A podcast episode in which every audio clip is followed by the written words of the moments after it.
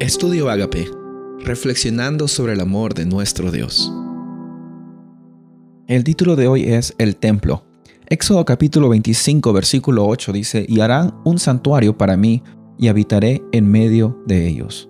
El modelo del santuario, del tabernáculo, del templo en los tiempos de Nehemías era un modelo en el cual Dios pone su iniciativa al querer vivir y morar literalmente tabernacular, como dice la palabra, acampar en medio de su pueblo.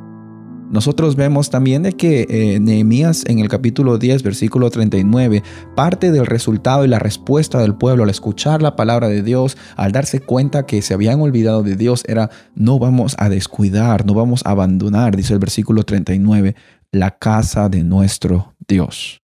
Y qué de importante y qué esencial era el templo en la vida de los israelitas, de los judíos.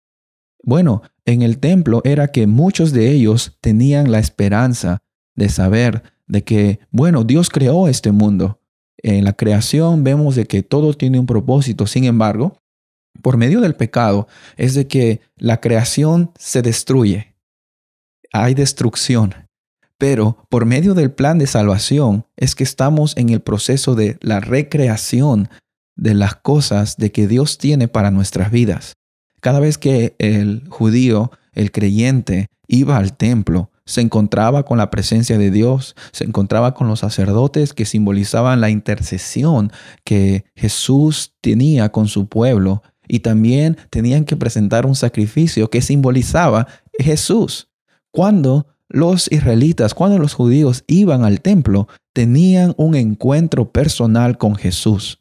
Era un momento en el cual tenían la certeza de la salvación y también esperanza que a pesar de sus errores, el sacrificio de algo o un animal que era inocente iba a cubrir las faltas de una persona que no merecía vivir. Nosotros de igual forma no merecemos vivir. Si no fuera por lo que Jesús ha hecho por nosotros y lo está haciendo y lo hará, nosotros no tenemos razón de ser felices o de continuar esta vida.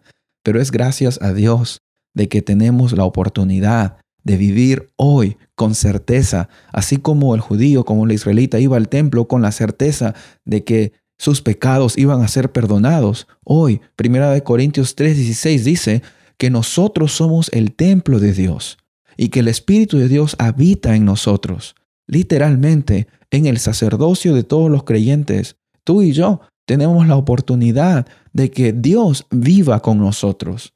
La Shekinah o la presencia de Dios del tabernáculo también puede ser una realidad en nuestras vidas. Y eso indica y también eh, nos da la certeza de que tenemos que presentar nuestra vida como un sacrificio agradable para nuestro Dios. Y en el templo no debemos descuidar del templo, eh, como los judíos no descuidaron del templo y se dieron cuenta que el resultado de tener un pacto con Dios también era cuidar el lugar donde la presencia de Dios estaba. El llamado de hoy es que también tengamos la necesidad y sintamos la importancia de lo que es que Dios quiere vivir con nosotros, quiere vivir en nosotros también y quiere que por medio de nosotros muchos conozcan la bendición de andar con Jesús, tener esperanza, tener salvación. Soy el pastor Rubén Casabona y deseo que tengas un día bendecido en Cristo Jesús.